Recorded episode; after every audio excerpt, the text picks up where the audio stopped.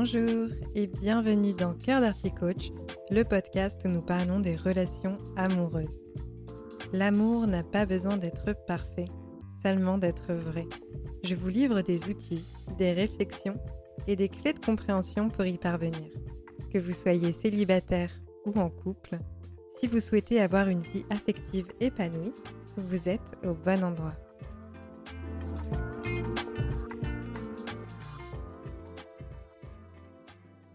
Bonjour à toutes et à tous. Aujourd'hui, j'ai choisi de vous parler du syndrome de l'infirmière et du syndrome du sauveur. Les deux ne décrivent pas exactement la même chose, mais comme ils restent assez proches dans les comportements, les origines et leur impact, je me suis dit que c'était pertinent d'en parler dans un même épisode. Je vais ainsi vous expliquer qu'est-ce que sont ces fameux syndromes, d'où ils viennent, leur impact sur notre vie amoureuse et surtout comment en sortir. On commence donc avec le syndrome de l'infirmière. Il s'agit généralement de personnes, plus particulièrement des femmes, qui sont attirées par des personnes qui vont entre guillemets mal. Je mets des guillemets sur le mot mal puisque cette notion dépend bien entendu de chaque individu. Dans les faits, on retrouve donc une personne qui est attirée quasiment uniquement par des personnes dans des situations de détresse. Des personnes qui ont des problèmes personnels à résoudre ou encore des soucis avec des addictions. Les personnes qui témoignent de ce syndrome vont avoir un besoin intérieur très fort de venir en aide à l'autre pour le ou la guérir. Ce besoin de réparer l'autre, de le secourir, est très souvent inconscient. Ensuite, qu'est-ce que le syndrome du sauveur? Eh bien, le syndrome de l'infirmière est relié au syndrome du sauveur, et sur le terme sauveur, on est plus souvent sur un comportement masculin, d'où le nom d'ailleurs sauveur. De façon très similaire avec le syndrome de l'infirmière, le sauveur va chercher à résoudre les problèmes des autres dans sa vie affective, mais pas que, jusqu'à en oublier ses propres besoins et problèmes. Ce sont des personnes qui se donnent corps et âme aux autres, qui sauvent les autres à défaut de se sauver eux-mêmes. En amour, il s'agit de personnes qui vont rester dans des relations parfois toxiques en pensant réussir à changer l'autre, réussir à guérir l'autre avec leur amour, faire changer d'avis quelqu'un sur la peur de l'engagement par exemple, ou encore soutenir l'autre dans sa lutte contre une addiction, face à la dépression, etc. C'est une forme d'altruisme qui est poussée à l'extrême, où on s'oublie et on existe au travers de la reconnaissance de l'autre. Ainsi, avoir le rôle du sauveur ou de l'infirmière qui prend soin des autres témoigne d'un besoin fort d'exister au travers du regard de l'autre. Comme beaucoup de choses dans notre vie, nos comportements actuels ont un lien avec notre enfance. L'infirmière est un rôle qui va s'apparenter à celui de la mère, cette image de mère qui prend soin de son enfant. On peut avoir affaire à une reproduction de ce qu'on a connu, donc une maman poule présente quand on était malade, là pour nous soutenir ou nous choyer, ou alors à l'inverse, on prend le contre-pied de ce qu'on a connu, à défaut d'avoir reçu un traitement aimant dans notre enfance, on va projeter sur l'autre notre propre souffrance d'enfant. On va ainsi croire qu'on sait ce que l'autre sent et on va anticiper ses besoins, de manière à recevoir en fait le traitement qu'on n'a pas pu nous-mêmes recevoir par le passé. Le sauveur, de son côté, est en général une personne qui a dû devenir entre adulte un peu trop vite. Par exemple, des personnes qui ont dû aider un proche malade, faire face à une addiction d'une figure parentale, prendre soin de leurs frères et sœurs avec des parents absents, faire face à un ou des parents violents, eh ce sont des personnes qui ont dû du coup se dédier dès leur plus jeune âge aux besoins des adultes avec qui ils vivaient, reléguant ainsi les leurs, leurs propres besoins, en bas de l'échelle des priorités. Quand on est touché par ces syndromes, on a tendance à s'oublier et à ne pas se respecter soi-même. On va faire passer les besoins des autres avant nous-mêmes. Et pire encore, il peut arriver que l'on entretienne, inconsciemment, le mal-être des autres pour pouvoir être le héros ou l'héroïne de la situation. On retrouve ainsi des personnes qui sont des bons samaritains, qui peuvent entre guillemets casser l'objet de leur amour pour pouvoir le réparer encore et encore. Il arrive aussi que des personnes avec ces syndromes font face à une personne qui tire de nombreux avantages à ne pas être bien et donc on va s'épuiser sans cesse pour l'autre jusqu'à se consumer totalement parce que l'autre n'a aucun intérêt à sortir de ses difficultés. un sauveur ou une infirmière aura l'impression d'être dédié corps et âme pour l'autre ou pour les autres, sans jamais rien avoir en retour dans sa vie.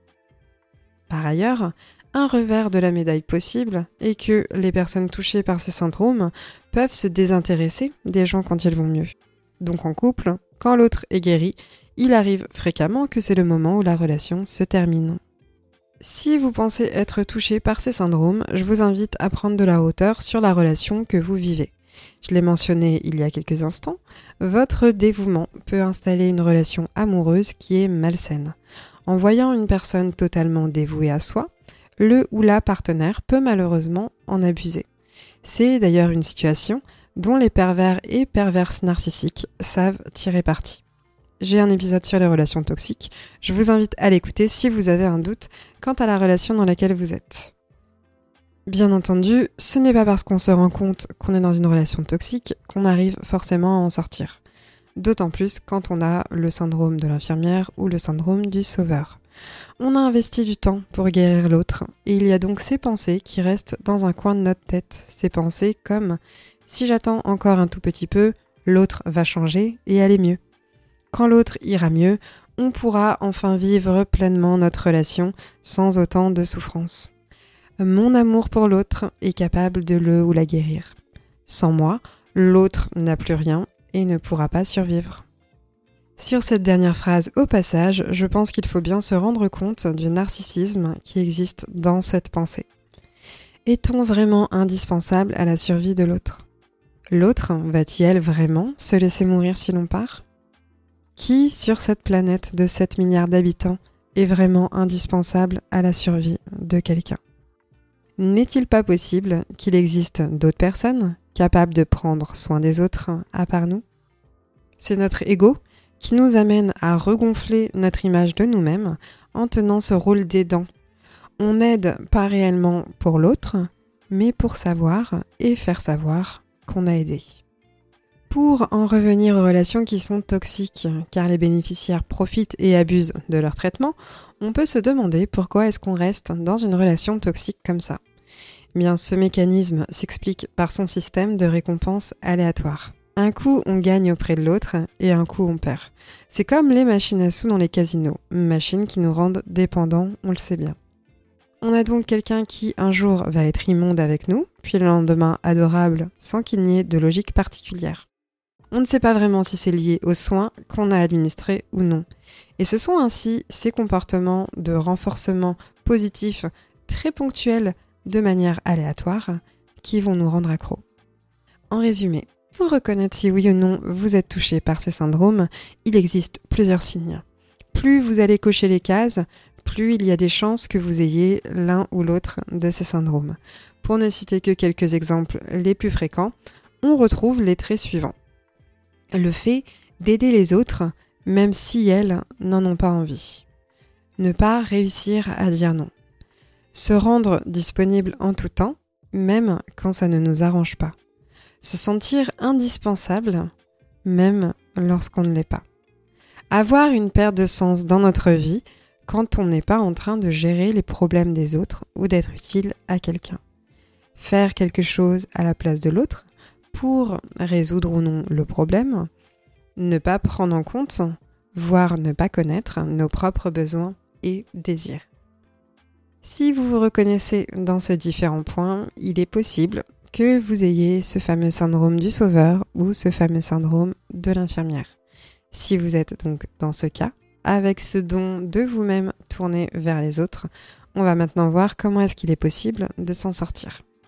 La première étape, ça va déjà être de prendre conscience qu'on a cette tendance forte à vouloir prendre soin des autres et les sauver. Ensuite, il y a une phase de reconstruction de l'estime de soi. C'est-à-dire parvenir à accepter d'être aimé non pas pour ce qu'on fait pour les autres, pour ce qu'on leur donne ou ce qu'on leur apporte, mais être aimé pour qui on est. Donner de l'amour n'est pas un acte soumis à condition il faut réussir à remettre à sa juste place le fait de rendre service aux autres. Ce ne sera plus un sauvetage, mais sincèrement un service rendu. Et on peut aimer rendre des services aux gens. On va donc ensuite adopter des actions qui vont être davantage adaptées aux situations que nous vivons. De même, il peut être bon de questionner le fonctionnement en place. Vous, vous aimez d'une certaine manière. Vous montrez votre amour en prenant soin de l'autre. Demandez-vous donc de quelle manière l'autre prend soin de vous. Si vous l'aimez de cette façon-là, pourquoi est-ce que l'autre ne pourrait pas vous aimer de la même manière?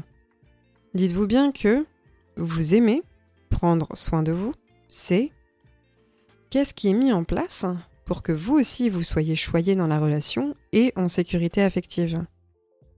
Aussi, je vous invite à questionner votre don de vous-même. C'est important de réussir à différencier l'empathie de la soumission. Vous n'avez pas besoin d'excuser des comportements inexcusables. Comprendre pourquoi une personne agit de telle manière et faire preuve de patience, c'est bien. Cela dit, si vous, vous ne faites rien, qu'est-ce que l'autre en face fait pour gérer ses troubles, ses problèmes, sa colère, etc. Est-ce que c'est un sujet pour l'autre?